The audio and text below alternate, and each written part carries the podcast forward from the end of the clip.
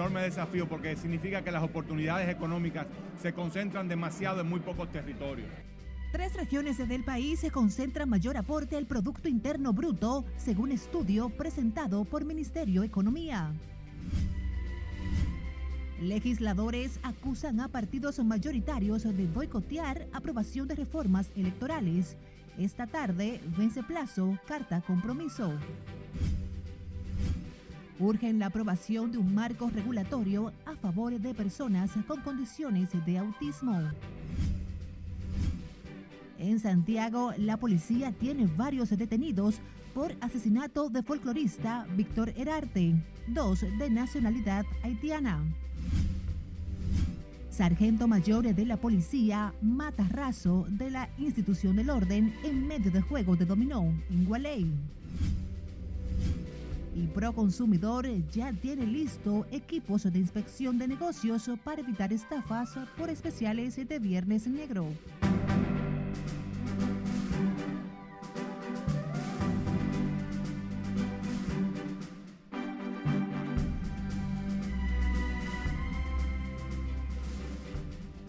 Muy buenas tardes, feliz lunes 31 de octubre. Gracias por regalarnos su tiempo. Iniciamos la primera emisión informativa de Noticias RNN. Graciela Acevedo les acompaña. Iniciamos de inmediato en Santiago, donde autoridades designan comisión para indagar la muerte del folclorista Víctor Herarte, quien fue hallado sin vida en su residencia de los jardines con golpes contusos en el rostro. Nuestro compañero Junior Marte nos trae más detalles en directo desde la residencia del malogrado artista. Adelante, Junior, cuéntanos más. Sí, gracias. Efectivamente, tal como señalas, el mismo director de la policía, Eduardo Alberto Ten, está encabezando las investigaciones en torno a este hecho que ocurrió aquí, en el sector de los jardines lleno de emociones. Considerado como la representación viva del folclore en la ciudad corazón y los dominicanos lo relacionan con el más amplio concepto de color, música y alegría, hoy contrasta con la realidad de lo que fue su vida. Vitico Herarte fue hallado con múltiples golpes en su residencia. Según trascendió, es una nueva víctima de la confianza de su verdugo. Ese hombre pasaba una gente por ahí, le daba comida. Vitico era bueno. Su empleada por varios años pensó que su patrona estaba durmiendo tras llegar a la casa cuando halló el cadáver. Digo yo, Vitico, párate de ahí, camina, vamos para mi casa a ver el, a ver, para que, para enseñarte el título. Entonces, eh, no se mueve, no nada. Le digo al hijo mío, huye, llámame 911. Eso fue. Considerado además como uno de los mejores decoradores de Santiago, su hermano lo define como una persona maravillosa. Viajaba mucho, estudió en California, se graduó de decoraciones interiores. Ah, un tipo preparado, socialmente hablando, era un tipo aceptable en todo, en todo sentido. Es una pérdida demasiado fuerte, porque era una persona solidaria, amigable, entregada, eh, cariñosa, siempre con esa sonrisa que lo caracterizaba, eh, siempre buscando tela, siempre buscando lentejuelas. La belleza y la creatividad era su mundo, su pasión.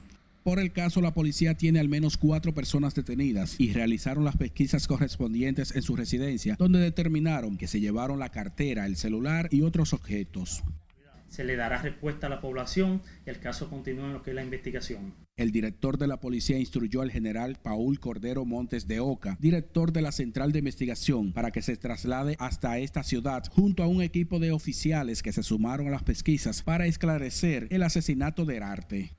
El hecho ha causado pesar aquí en esta ciudad de Santiago, ya que Vitico Herarte era la cara del carnaval de esta ciudad. Regreso contigo.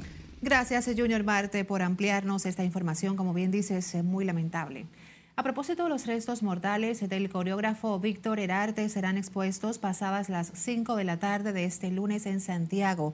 Desde la mañana de este lunes, el cadáver del, eh, del folclorista se encuentra en el Instituto Nacional de Ciencias Forenses de la ciudad Corazón.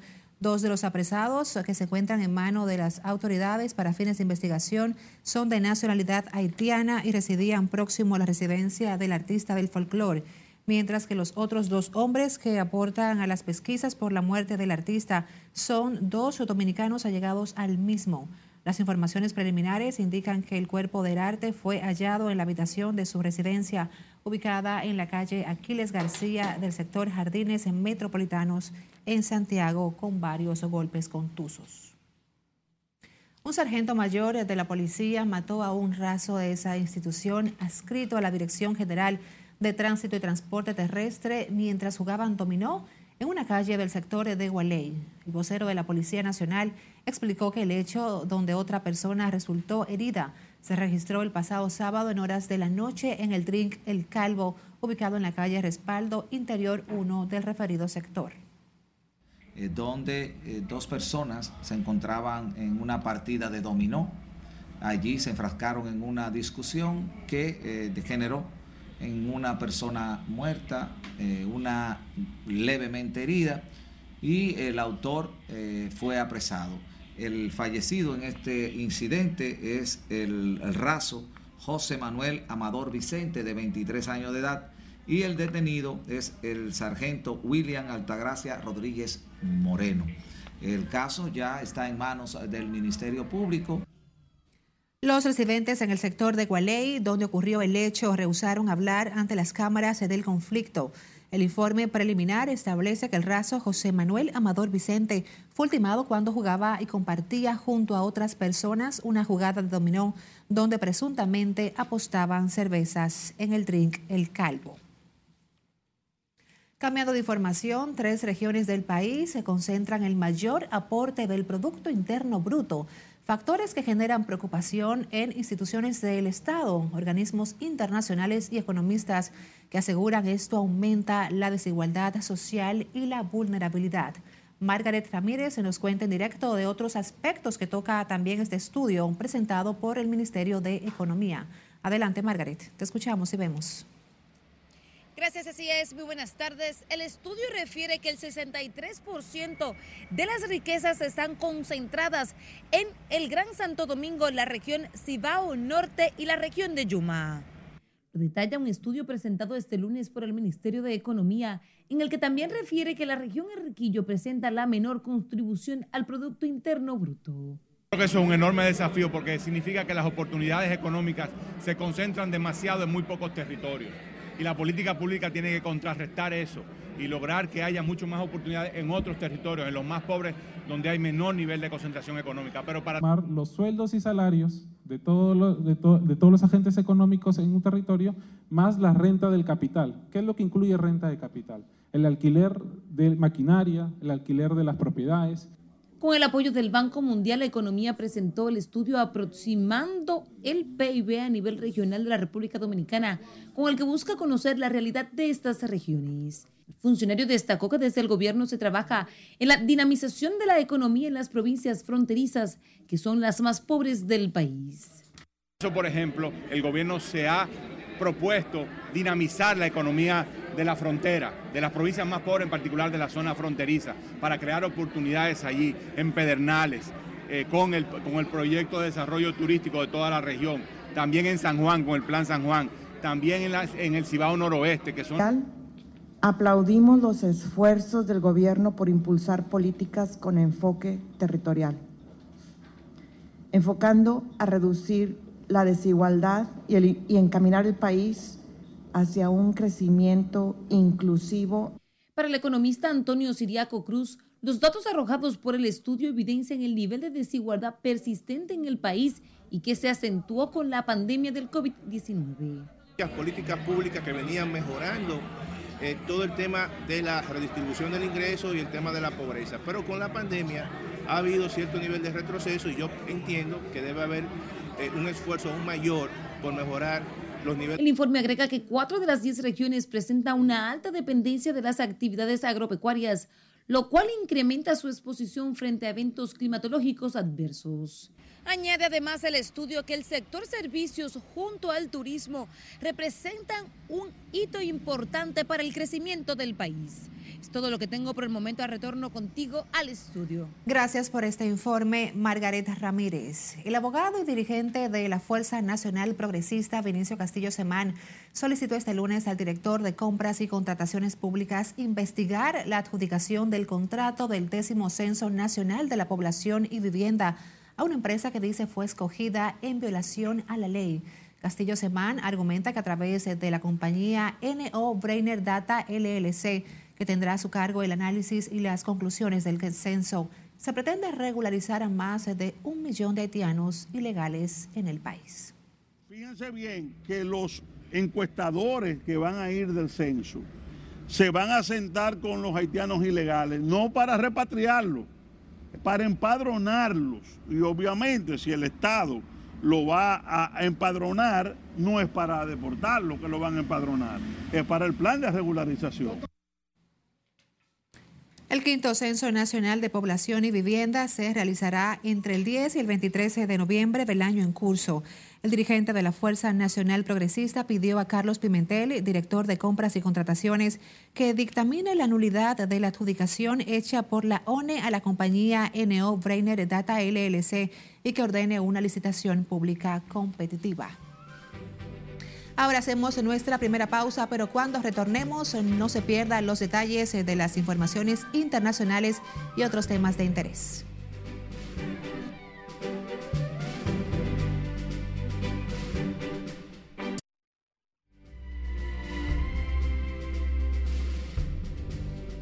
Abrimos la ventana al mundo con la policía haitiana. Dio muerte a otro periodista de ese país mientras participaba en la protesta por la detención de un colega en Puerto Príncipe, hecho que ocurrió frente a un cuartel policial. Cesarina Ravelo nos tiene más detalles en las internacionales. El fallecido es el nombrado Romelson Bilsaint, quien engruesa la lista de los reporteros asesinados en el empobrecido país. Las fuerzas policiales emprendieron a tiros contra los presentes mientras participaban en una protesta contra la detención del reportero de radio Zenin Roberts, donde varias personas resultaron heridas, entre los que se encontraba Bin Said, quien falleció poco después en un hospital. En lo que va de año, siete periodistas han sido acribillados en Haití. El secretario de Estado estadounidense Anthony Blinken reveló la creación de un segundo proyecto ajeno a la Organización de las Naciones Unidas que autoriza asistencia internacional para mejorar la situación de seguridad en Haití y que permitirá la entrada de ayuda humanitaria para esa nación. Blinken aseguró que el objetivo de Estados Unidos y Canadá es apoyar a la Policía Nacional de Haití, que no ha podido contener las bandas armadas que controlan grandes áreas de Puerto Príncipe y otros puntos del país. Los presidentes de la República Dominicana, Colombia, Chile, Argentina, Bolivia, Honduras, Venezuela, Cuba, Estados Unidos, fueron los primeros mandatarios en felicitar a Luis Ignacio Lula da Silva, quien ganó las elecciones presidenciales en Brasil con un 50.84% de los votos frente al 49.16% que obtuvo el actual gobernante Jair Bolsonaro. El primer mandatario estadounidense Joe Biden dijo que espera trabajar junto a Lula para continuar la cooperación de los dos países en los próximos meses y años de acuerdo a un mensaje difundido por la Casa Blanca. Mientras los mandatarios Emmanuel Macron de Francia y Pedro Sánchez de España le dejaron claro que van a trabajar en conjunto. Un misil derribado por el sistema de defensa antiaérea ucraniano cayó este lunes en el territorio del país fronterizo Moldavia. El artefacto cayó en el extremo norte de la referida ciudad cuando los militares ucranianos que intentaron repeler una serie de ataques contra su infraestructura crítica y energética por parte de Rusia, sin que por el momento se hayan reportado víctimas. En la India, la policía de Gujarat tiene detenida nueve personas tras el derrumbe del puente de Morbi, con el saldo de al menos 141 muertos. La obra, construida sobre el río Manchut con solo cuatro días de inaugurado al público, se derrumbó este domingo cuando unas 500 personas pasaban sobre él. El puente peatonal, con unos 150 años de antigüedad y considerado una maravilla de la ingeniería, llevaba casi siete meses cerrado para su remodelación. En las internacionales, Cesarina Ravelo, RNN. Seguimos con otra información. Autoridades y dirigentes comunitarios del Distrito Municipal Las Charcas de María Nova en San Juan denunciaron hoy estar preocupados por la gran cantidad de haitianos ilegales que residen en esa comunidad. Julio César Mateo nos cuenta más. Según los habitantes, Cada vez es mayor el número de nacionales haitianos ilegales en las charcas de María Nova. Entre 50 y 60 haitianos diario. Eso no es de que un día sí, un día no, diario. Vienen por arriba y por la por abajo y por, y por Piedra Blanca. Reclaman más transparencia en los operativos de deportación que lleva a cabo la Dirección General de Migración con el apoyo del Ejército Nacional. Pero dura más un pie en una brasa que lo que duran ellos en volver a entrar aquí. Se le pregunta que si no se lo llevaron, sí. ¿Y qué pasó? Ah, yo di tanto, yo di tanto, a mí me quitan el celular y me dejaron en tal parte. Y aquí estoy. ¿Qué ustedes creen de eso? Denunciaron que la estadía y tráfico de nacionales haitianos indocumentados pone en peligro la seguridad en la citada zona. Nosotros lo que vemos que pasan los motores, vienen motores desde allá, nosotros no sabemos quién los transita, solamente vemos que pasan, no respetan muros, no respetan hoyos. Representantes de organizaciones comunitarias afirman que los niveles de inseguridad han aumentado en las charcas de María Nova a raíz de la llegada de haitianos ilegales.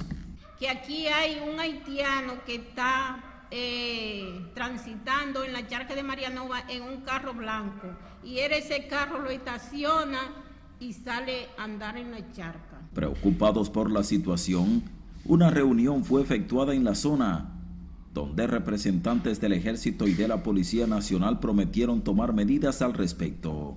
En San Juan de la Maguana, Julio César Mateo, RNN. Senadores y diputados acusan a los partidos mayoritarios de estar boicoteando las reformas electorales en el Congreso Nacional con la intención de ir a los próximos comicios sin mayores controles y fiscalización. Nelson Mateo con la historia. Algunos partidos parece que quieren que sigamos como chivos sin ley. Así piensa Rogelio Genao, del liderazgo político nacional y su interés por las leyes electorales que se conocen en el Congreso.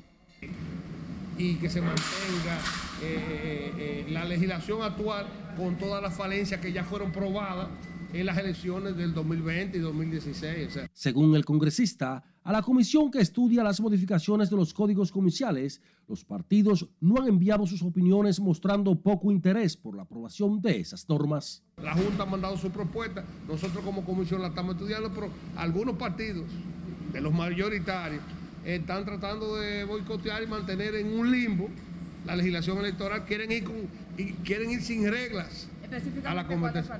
Esa es la realidad. Este legislador oficialista entiende que ya no hay tiempo para la aprobación de las normas depositadas en el Congreso. Los partidos políticos se fueron al Consejo Nacional de, Social a poner allá su punto de vista y a discutir allá el negocio debajo de la mesa.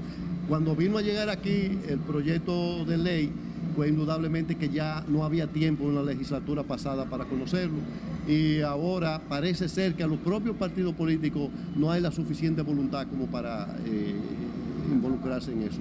Este lunes venció el plazo para que los partidos fíen posición sobre la carta compromiso de la Junta en busca de frenar la campaña a destiempo, pero este legislador considera que al organismo comicial le ha faltado carácter.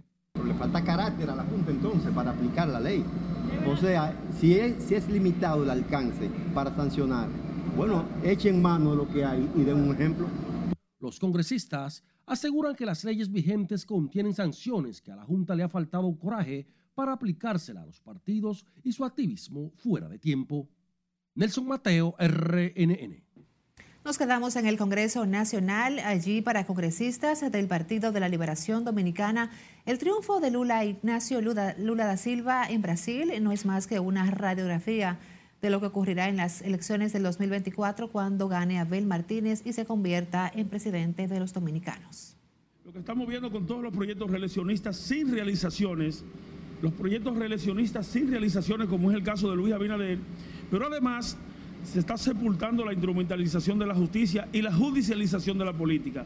Con el triunfo de Lula ha ganado el mundo, ha ganado el país, ha ganado Brasil y ha ganado la democracia. Ya se le ha mandado una señal eh, inequívoca a los que han instrumentalizado la justicia. Lula representa lo que va a pasar en República Dominicana. Después de Lula ser apresado, llevado a la cárcel y desde la cárcel salir como salió Tanto diputados como senadores consideran que este logro de Da Silva representa una fiesta de la democracia para toda la región y una señal clara de que cuando un pueblo pone por encima el bienestar de su gente mediante la implementación de políticas públicas, deja de lado el populismo judicial.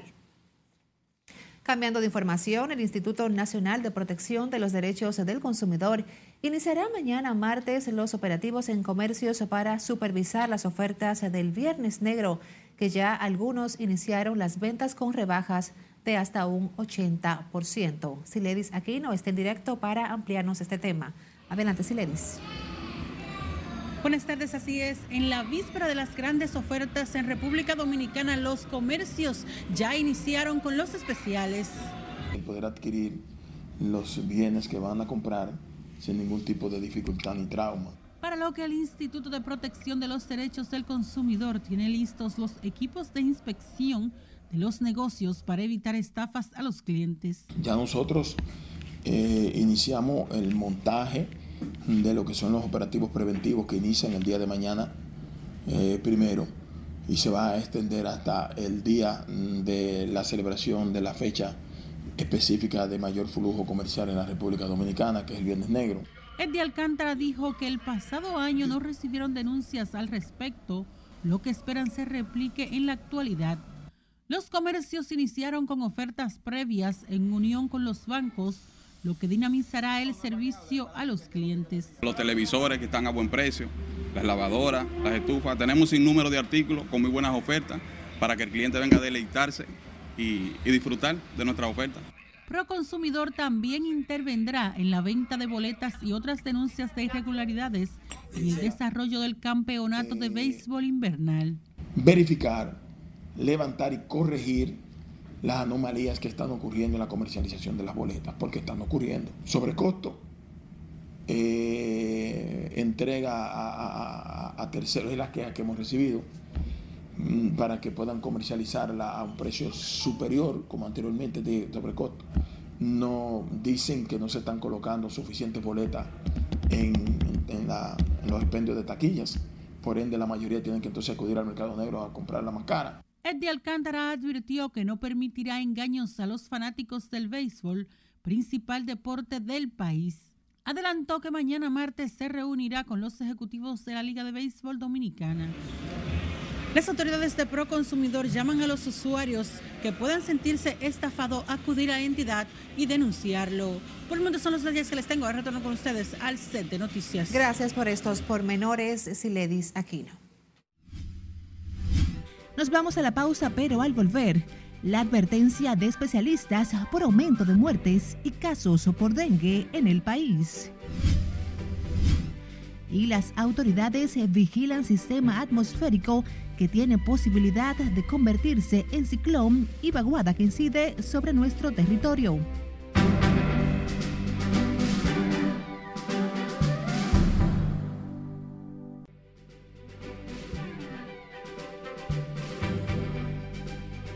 Abrimos este bloque con la Oficina Nacional de Meteorología. Vigila un sistema atmosférico con posibilidad de convertirse en ciclón y una vaguada que incide en el territorio nacional que ha causado lluvias con inundaciones urbanas y empeorando el tránsito vehicular en el Gran Santo Domingo.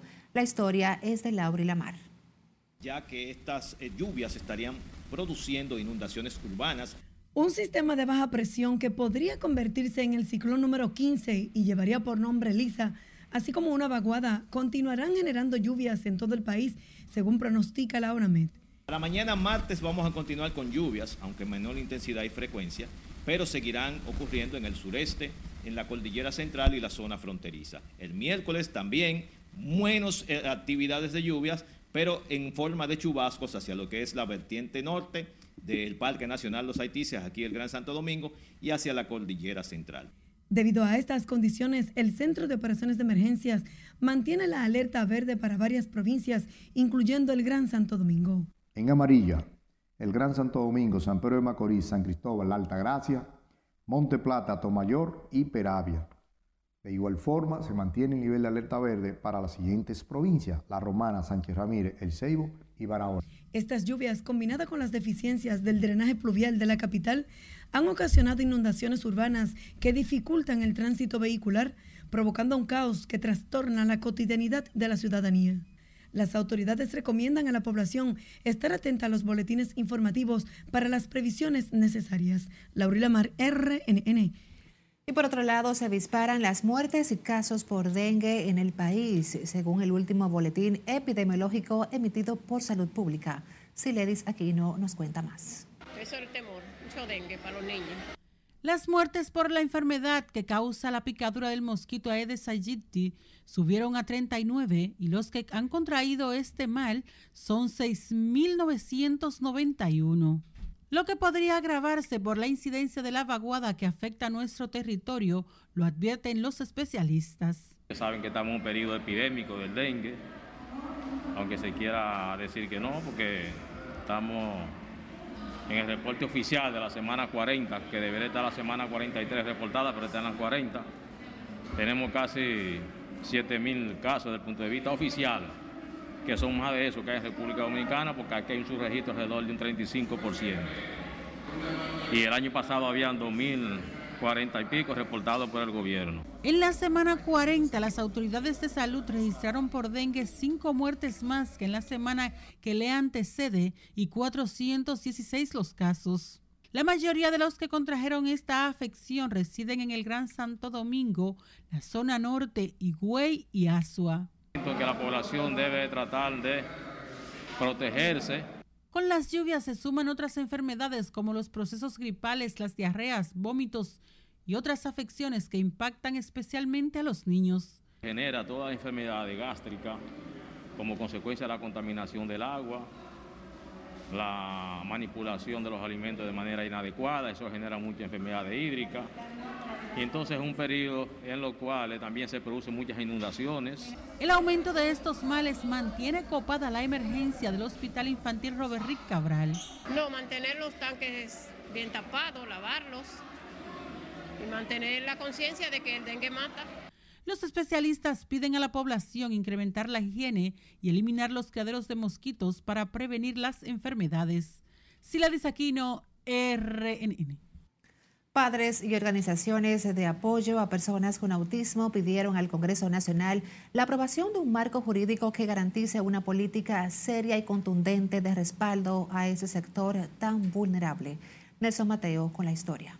Los protocolos de comunicación y notificación del diagnóstico de autismo en República Dominicana. La comisión bicameral que estudia el proyecto de ley para reglamentar las políticas estatales para los autistas fue sometida este lunes a vistas públicas.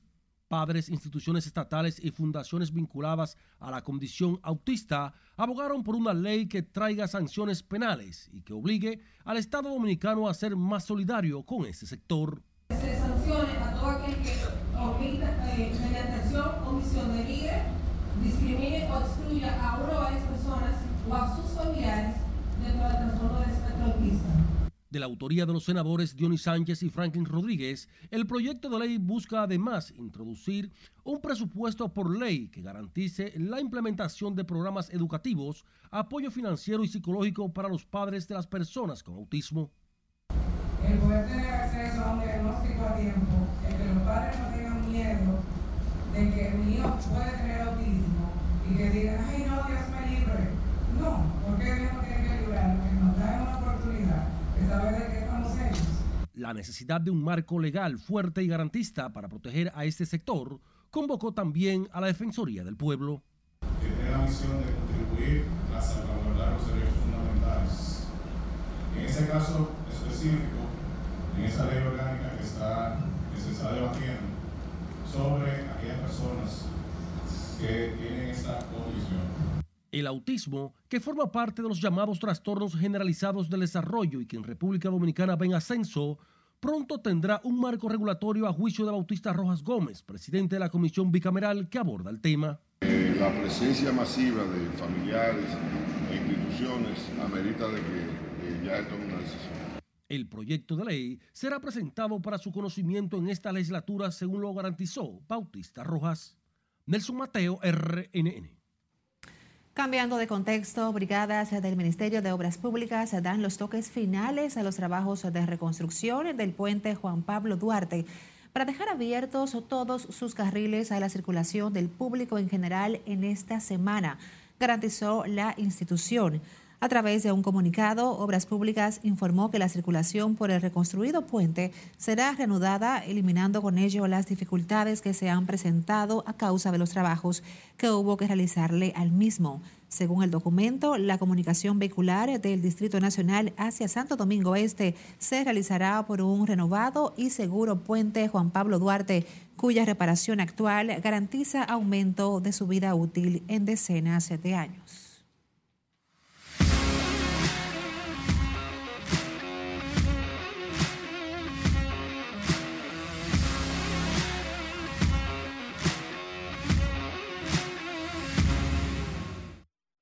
Ahora es tiempo de hablar de deportes. Nuestro analista deportivo, Manuel Díaz, se encuentra en este preciso instante desde un importante evento donde se elige al pelotero de la semana. Adelante, Manuel, cuéntanos de quién se trata.